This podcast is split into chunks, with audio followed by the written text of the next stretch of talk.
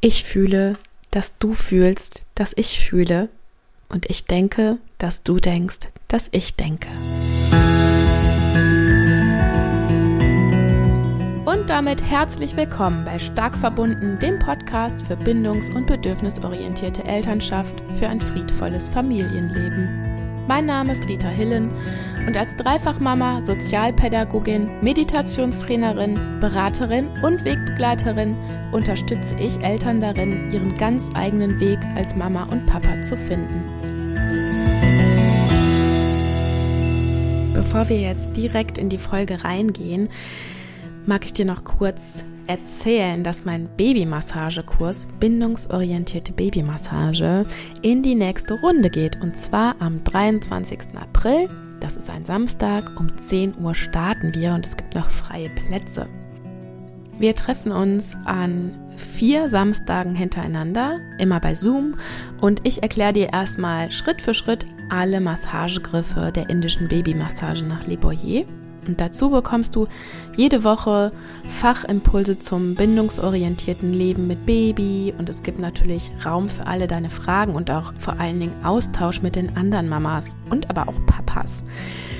Als kleines Extra bringe ich dir außerdem jede Woche noch eine Entspannungseinheit oder eine Meditation mit, die du auch direkt zu Hause mit oder ohne Baby umsetzen kannst.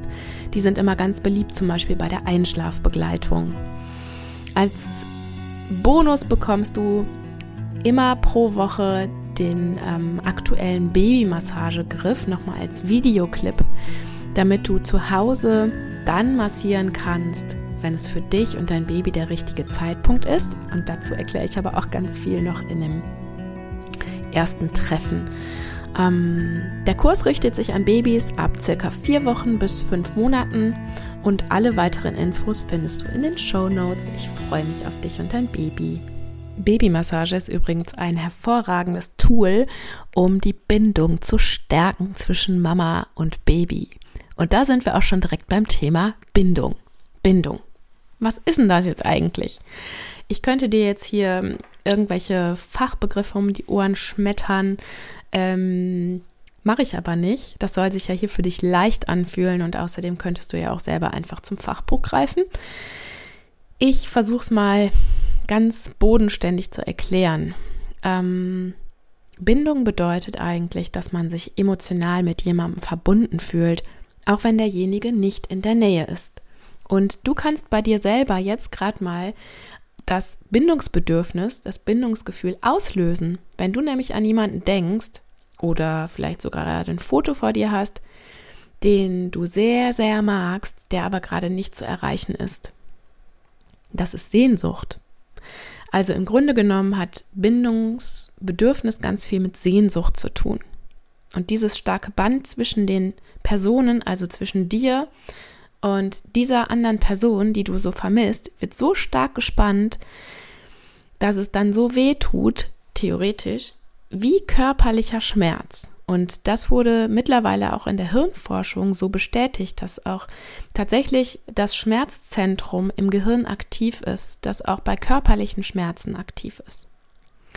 Bindung ist spezifisch und kann nicht ersetzt werden.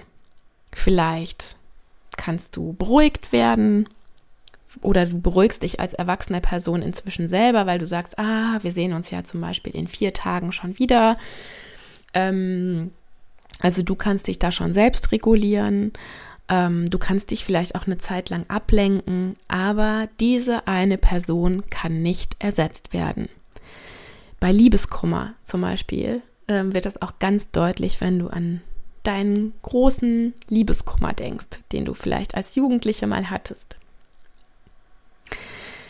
Der Begründer der Bindungstheorie John Bowlby hat Bindungen definiert als unsichtbares emotionales Band, das zwei Menschen über Raum und Zeit sehr spezifisch miteinander verbindet. Und jeder Säugling, jedes Baby kommt mit der Bereitschaft auf die Welt, sich zu binden. Jeder Mensch kommt auf die Welt und sucht sich direkt seinen sicheren Hafen. Im amerikanischen ist das, finde ich, noch ein bisschen besser erklärt als im deutschsprachigen Raum, denn im amerikanischen setzt sich das Wort Bindung aus zwei Wörtern zusammen. Da ist einmal das Wort Bonding und das ist sozusagen ähm, Bonding be betrachtet die Sichtweise der Eltern. Also Bonding bezeichnet die Bereitschaft der Eltern, sich emotional auf ihr Baby und auf dessen ja, Bindungssignale einzulassen. Und dieses Kind entsprechend der Bedürfnisse zu pflegen, Schutz und Sicherheit zu geben. Zum Beispiel, wenn das Baby weint, da angemessen drauf zu reagieren. So, und das zweite Wort, das ist eher so mit Blick aufs Baby, das nennt man Attachment. Bindung des Kindes an die Bindungsperson. Das sind in den allermeisten Fällen die Eltern. Das Kind holt sich also Schutz und Sicherheit. Also nochmal zusammengefasst, aus Sicht des Kindes ist Bindung ein Sicherheitssystem. Ne? Wo bin ich am sichersten aufgehoben? Und daraus entsteht dieses Urvertrauen. Und aus Sicht der Eltern ist dieses Bonding ein Pflege- oder ein Schutzsystem, was dann aktiv wird. Das Bindungsverhalten, das ist überlebenswichtig. Sicher hast du schon mal von den Steinzeitbabys gehört. Und wenn du dir jetzt so vorstellst, mm, dass so ein Baby in der Steinzeit geboren wurde, dann ähm, sichert Bindung in der Steinzeit das Überleben. Also das Baby sorgt mit seinem Attachment dafür, dass die Mutter ihr Kind vor Gefahren schützt und es mit Essen, Wärme und Sicherheit versorgt. In der Tierwelt ist das genauso.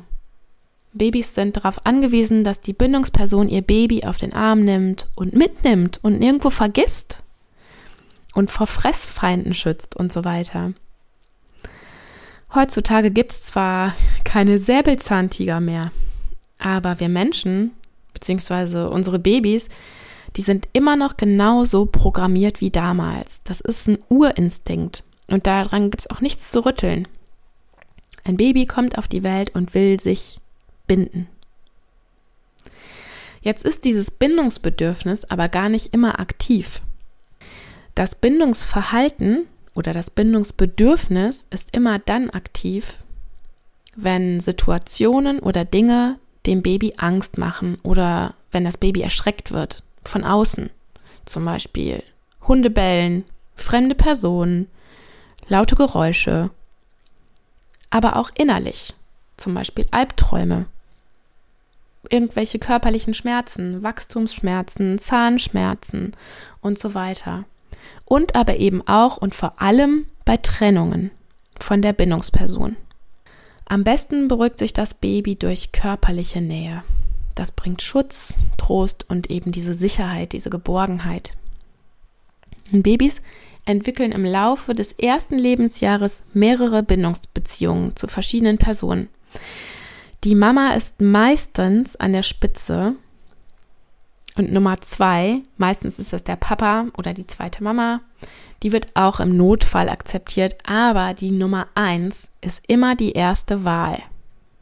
Wichtig ist aber, dass es nichts mit der Genetik zu tun hat, mit der genetischen Verwandtschaft. Also es kann genauso gut die erste Bindungsperson jemand sein, ähm, der gar nicht mit dem Baby verwandt ist oder der nicht die Mutter ist. Das ist erst, also die leibliche Mutter ist, das ist so ganz wichtig. Das hat nichts mit der genetischen Verwandtschaft zu tun, sondern immer damit, wer die Bedürfnisse des Babys am feinfühligsten, am promptesten, am zuverlässigsten befriedigt. Vielleicht erinnerst du dich an die letzte Podcast-Episode. Da habe ich von den Grundbedürfnissen der Babys gesprochen. Und ein Grundbedürfnis ist eben Bindung. Und ein zweites Grundbedürfnis ist auch das Erkundungsbedürfnis, das Explorationsbedürfnis. Und diese beiden Bedürfnisse sind nie gleichzeitig aktiv. Das Bindungsbedürfnis steht immer in Beziehung zu dem Erkundungsbedürfnis. Und das ist auch ein Urbedürfnis vom Baby. Und die sind eben immer abwechselnd aktiv. Also spielen, kuscheln, ähm, Schublade ausräumen, kuscheln oder stillen oder weiß ich nicht, wie auch immer, Bindung aufladen. Ähm, interessanterweise ist aber das Bindungsbedürfnis immer wichtiger als das Erkundungsbedürfnis. Also das ein voller Bindungstank ist immer die Grundvoraussetzung und immer wichtiger als alle anderen Erkundung, äh, als alle anderen Bedürfnisse eben auch das Erkundungsbedürfnis. Das Kind kann nicht die Welt entdecken oder sich nicht aufs Spiel einlassen, wenn das Bindungsbedürfnis nicht befriedigt wurde. Das kann man auch zum Beispiel schon in der PKIP-Gruppe sehen oder ähm, bei größeren Kindern in der Krabbelgruppe oder so in der Spielgruppe, wenn die Mama zum Beispiel mal aufs Klo gehen muss. Und eigentlich war das Kind total im Spiel, weil da das interessanteste Spielzeug ist, aber jetzt ist die Mama eben weg oder will gerade weggehen.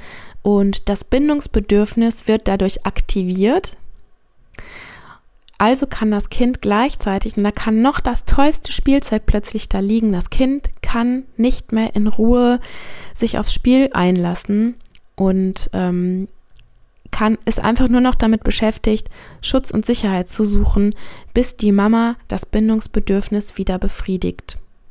Dasselbe gilt übrigens auch für Bildung. Also Bildung ist ja auch Spielen. Lernen ist Spielen, Spielen ist Lernen. Und deswegen hat zum Beispiel der Bindungsforscher Karl-Heinz Brisch etabliert diese, diesen Slogan, diesen, diesen Satz, Bindung vor Bildung.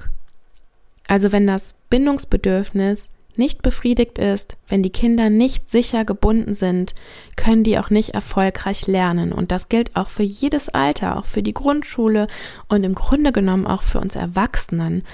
Denn ähm, das kann man auch ganz gut sehen, dass Kinder, die ja, die nicht sicher gebunden sind, die können sich eben auch nicht, also die können sich weder aufs Spielen konzentrieren, aber auch nicht aufs Lernen, weil die immer unterbewusst damit beschäftigt sind, abzuchecken, bin ich noch in Sicherheit? Ähm, ist, hier, ist hier Schutz gewährleistet ähm, oder nicht? Und das sind Sachen, die laufen unterbewusst ab, die laufen gar nicht aktiv ab. Vielleicht ist sich das Kind darüber gar nicht im Klaren oder wir als Erwachsene. Nur eben können wir Erwachsenen uns selbst regulieren und uns selbst beruhigen, wie ich eingangs schon gesagt hatte, unsere Kinder aber nicht, weil für unsere Kinder, für unsere ganz kleinen Kinder, für unsere Babys ist das einfach eine Überlebenssicherung. Deswegen ist das zum Beispiel auch total wichtig, dass wenn ein Kind in die Krippe kommt oder zur Tagesmutter kommt, dass das wirklich die Person, die dort ist, die Erzieherin oder die Tagesmutter, dass die wirklich ähm, schon eine Bindungsperson für das Kind darstellt. Und so lange darf auch die Eingewöhnung dauern. Das finde ich ganz, ganz wichtig. Und denn Kinder, deren Bedürfnis nach Sicherheit nicht erfüllt ist, die können sich nicht so vertieft und kreativ auf Spielen einlassen.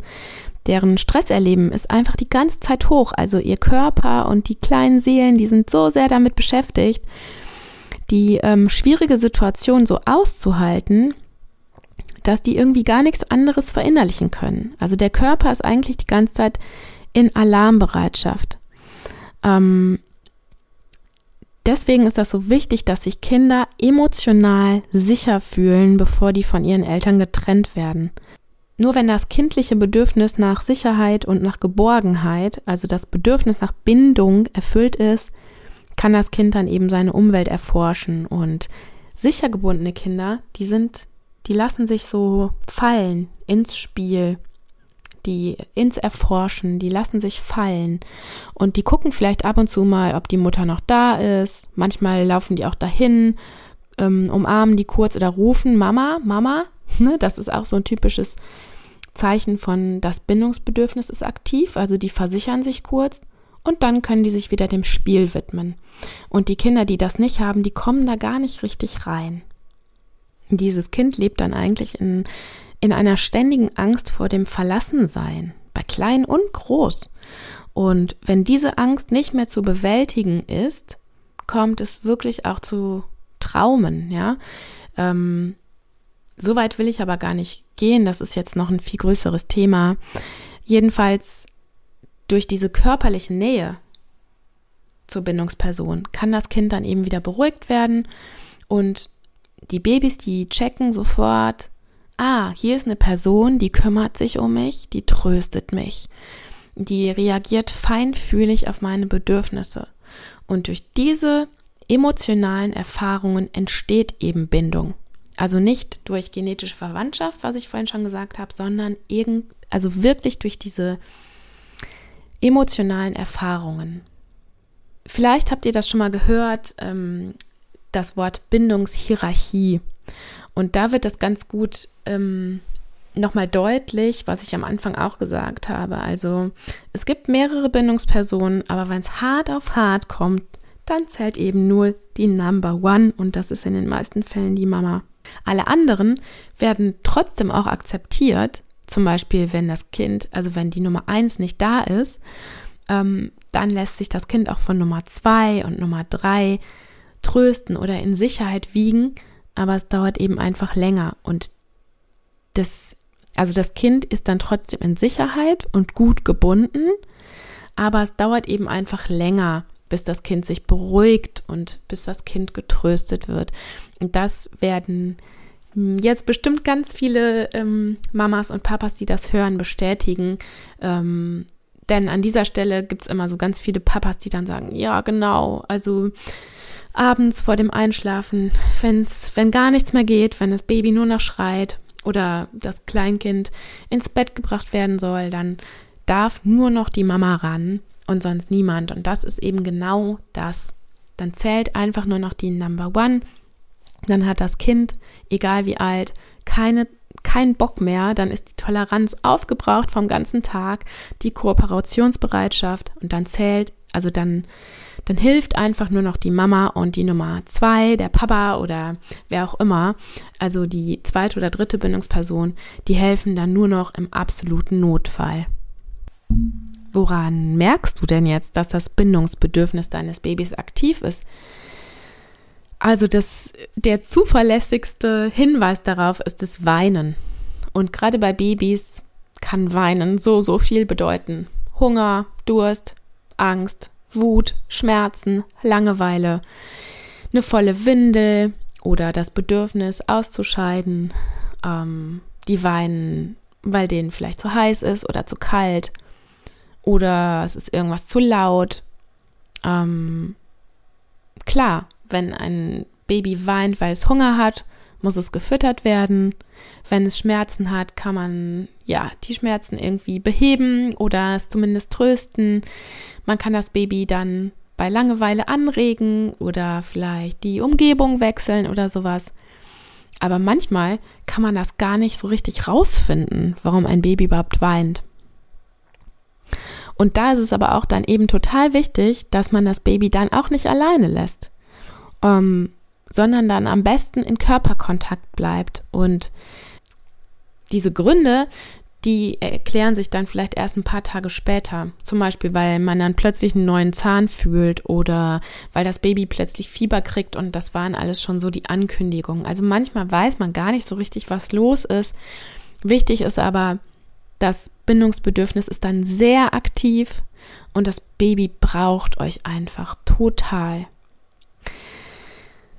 Ja, das Weinen ist so eine Sache. Das ist auch irgendwie logisch und so in uns drin. Das ist unser angeborenes Schutzsystem, was ich gerade gesagt habe am Anfang, ne? dass die Eltern quasi ja alles dafür tun, um dieses Kind zu beschützen. Und jetzt können wir aber mal gucken, was denn noch alles zu einer sicheren und positiven Bindung beitragen kann. Die wichtigste Voraussetzung für eine sichere Bindung ist die Feinfühligkeit der Eltern, also die Signale erspüren und das Weinen zu interpretieren. Das bedeutet nicht, dass man da eben direkt äh, die Lösung hat oder weiß, warum weint, also warum weint mein Kind denn jetzt, sondern dass man sich überhaupt überlegt, warum mein Kind jetzt weinen könnte und verschiedene Dinge ausprobiert. Als Beispiel, dass ihr jetzt nicht dann sofort den Schnuller reinsteckt oder dem Baby direkt die Flasche gebt, weil ja, das Saugen wirkt zwar beruhigend, aber das Bedürfnis ist dann vielleicht ein ganz anderes und weil das Kind dann aber sich in dem Moment beruhigt, weil sozusagen gar nicht anders kann, ähm, ist das Bedürfnis, das eigentliche Bedürfnis doch ein anderes gewesen. Deswegen ist es total wichtig, dass ihr als Eltern diese Feinfühligkeit habt. Und dazu gehört auch sprachlicher Austausch. Also ganz am Anfang noch dieses Giggeln miteinander, die wahrnehmen, dass selbst kleinste Babys schon kommunizieren können. Ähm, zum Beispiel durch Blicke, zum Beispiel durch dieses Glucksen oder dass die Mama oder der Papa ähm, das Baby zum Beispiel spiegelt und nachmacht ähm, oder die Mimik nachmacht und so weiter. Das ist alles bindungsfördernd. Das fördert das gegenseitige Verständnis, das fördert das Sprachzentrum, das entwickelt sich da nämlich schon. Und das, der Selbstwert, der bildet sich auch schon. Und das ist alles ähm, durch diesen sprachlichen Austausch. Ich, ich sage es jetzt mal so in Anführungsstrichen Austausch, weil ihr vielleicht am Anfang denkt, ja, vom Baby kommt da aber doch vielleicht noch gar nicht so richtig was zurück. Wenn man aber ganz feinfühlig guckt, dann kommt da ganz, ganz viel von dem Baby zurück. Wenn ihr zum Beispiel das Gefühl habt, beim Windelwechseln, dann ähm, drückt euer Baby die Füße immer an eure Hände oder sowas oder, oder schlägt mit den Füßen nach euch, also nach euren Händen, ähm, das ist sprachlicher Austausch. Euer Baby will mit euch in Interaktion gehen. Als nächstes ist dann noch der Blickkontakt, also die Mimik und die Gestik. Das habe ich gerade schon so ein bisschen angesprochen. Ne? Durch den Blickkontakt, durch den Augenkontakt wird Oxytocin freigesetzt, das Wohlfühlhormon, das Bindungshormon. Und es ist total förderlich für die Bindung wenn ihr ganz viel Blickkontakt habt. Und da gibt es auch so ein Experiment zu. Das packe ich euch auch mal in die ähm, Show Notes. Das ist das, ähm, ich weiß gar nicht genau, wie es heißt, auf jeden Fall dieses Experiment mit Mamas, die nicht die Mimik und Gestik ihrer Babys spiegeln. Genau, das Still Face Experiment heißt es. Und heutzutage geht man davon aus, dass es bei Mamas, die ununterbrochen auf ihren Bildschirm starren, anstatt in den Blickkontakt mit ihrem Kind zu gehen, dieselbe, denselben Effekt hat. Denn das Kind wird dadurch frustriert, das Kind bekommt dadurch keine Rückmeldung und deswegen ähm, kann das auch hinderlich für die Bindung sein, denn das Kind hört irgendwann damit auf. Das Kind fühlt sich eben dadurch nicht gesehen und nicht gehört. Das wirkt sich auf den Selbstwert aus, das wirkt sich aufs Sprachzentrum aus, das wirkt sich auf gegenseitige Verständnis aus und so weiter und so fort. Und damit meine ich jetzt nicht, du darfst nie wieder an deinem Handy sein, während du dein Kind stillst oder so, oder mit deinem Kind spielst, sondern ähm, auch hier wieder, vielleicht benutzt du das einfach wie Medizin, ja, dass du das einfach bewusster einsetzt und den Blickkontakt mit deinem Kind erstmal so auftankst. Der letzte Punkt ist noch Berührung. Und das ist so mein Steckenpferd als Kursleiterin für Babymassage. Berührung ist Nahrung für die Seele und fördert die emotionale Bindung. Wenn du feinfühlig und achtsam ähm, in die Berührung gehst mit deinem Baby, dann ähm, bist du viel sensibler für eben genau diese feinfühligen Signale. Ne? Du wirst feinfühlig dadurch. Du wirst, du lernst dein Baby nochmal ganz anders kennen. Und du kannst vielleicht sogar ganz schnell die Signale früher und besser erkennen, die dein Baby dir sendet. Zusätzlich dazu schüttet Haut auf Haut Kontakt einfach auch nochmal ganz viel Oxytocin aus und dadurch wird eben diese Bindung auch nochmal gefördert. Mit diesen Dingen kannst du das Bindungsbedürfnis befriedigen. Wenn das nicht geschieht, dann geraten die Babys in Stress und Babys bekommen wirklich Todesangst. Das muss man einfach so sagen. Also das Nervensystem wird erregt und wenn unser Nervensystem erregt wird, können wir zwei Dinge machen, entweder kämpfen oder flüchten, also Angriff oder Flucht. Das kann der Säugling beides nicht. Unsere Babys können nur eins. Die können dann einfrieren oder so, sozusagen erstarren. Mm, wie so Tiere, die sich totstellen. Oder die ja erschlaffen dann so vor Erschöpfung durch diesen Dauerkampf im Nervensystem. Das ist zum Beispiel so, wenn Babys schreien gelassen werden. Und ähm, das ist, wie gesagt, Todesangst. Und das ist ganz dramatisch für ein Kind. Also wichtig, ein Säugling, ein Baby kann sich noch nicht selbst regulieren. Wenn der aber oder die immer zuverlässig begleitet wird, lernt er über die Zeit schneller, sich selbst zu regulieren. Vielleicht hast du schon mal gehört von der Koregulation zur Selbstregulation. Also am Anfang muss man noch ganz viel koregulieren als Eltern, als Bezugsperson. Aber je mehr wir dies tun, je schneller lernt das Kind, sich selbst zu regulieren. Ja, was sind noch Vorteile einer sicheren Bindung? Eine sichere Bindung ist wie ein psychischer Schutzmantel, also wie so ein stabiles Fundament für eine gute und gesunde Persönlichkeitsentwicklung und für ein positives Lebensgefühl.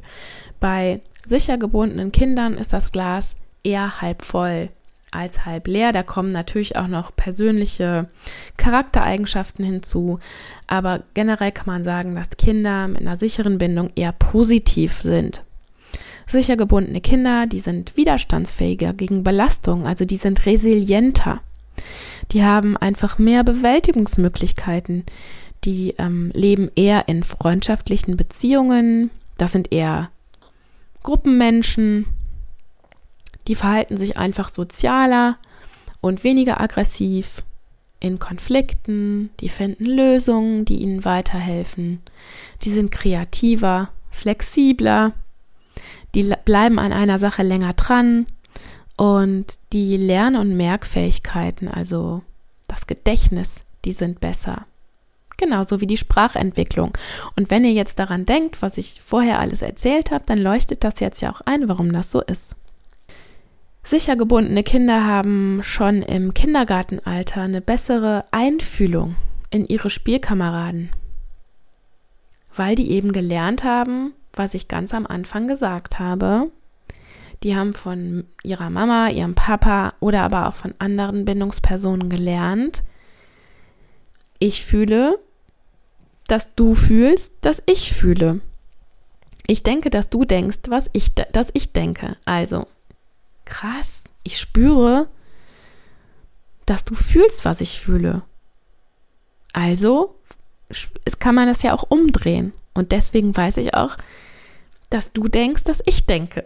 So, wir sehen, wir fühlen uns gesehen in der Welt von anderen Mitmenschen. Und deswegen ist die Fähigkeit zur Einfühlung vielleicht sogar echt der größte Gewinn, den ein Kind mit einer sicheren Bindung hat. Und das Kind weiß dann, ich unterscheide mich von dir, ich habe eine andere Handlungsabsicht, ja, ich will vielleicht was anderes, aber wir können uns über unsere Gefühle austauschen, über unsere Gedanken austauschen und über unsere Pläne oder Absichten austauschen. Und das ist ja die Voraussetzung, um Beziehungen mit anderen Menschen einzugehen, sich gegenseitig zu verstehen und die Bereitschaft dafür mitzubringen und zu haben und auch Kompromisse zu finden. Und aber auch dem anderen Trost zu geben oder das Glück zu teilen und so weiter. Und das ist der Grund, warum ich mal sage, dass ich davon überzeugt bin, dass eine sichere, positive Bindung zu einem friedvolleren Familienleben, aber auch generell zu einer friedvolleren Welt führen kann. Und abschließend möchte ich gerne noch sagen, natürlich gibt es Tage, an denen können wir nicht prompt und zuverlässig auf die Bedürfnisse unserer Kinder reagieren. Egal in welchem Alter, das geht dann einfach nicht. Denken wir nun mal zum Beispiel ans Autofahren und das Kind sitzt hinten im Maxi-Cosi und schreit und schreit und schreit. Oder bei größeren Kindern, ähm, da gab es vielleicht wirklich so einen richtigen doofen Scheißtag, ähm, an dem du dich vielleicht einfach nicht gut gefühlt hast. Und es gibt stressige Tage und es gibt immer Situationen, wo wir unseren Kindern nicht sofort Mm, das geben konnten, was die brauchen. Das ist ganz normal und das gehört auch zum Leben dazu. Und ich möchte dazu nur sagen, wenn eure Bindung stark ist, dann toleriert dieses Bindungssystem zwischen dir und deinem Kind das, diese Tage, an denen es eben nicht mal so rund läuft. Und das ist halt eben so wichtig, dass man sich da nicht im Detail verliert, sondern dass man sich grundsätzlich fragt, ob sich das Kind geliebt fühlt, ob das Kind ja, sich gut aufgehoben fühlt, also da denke ich jetzt gerade so an ältere Kinder, ne?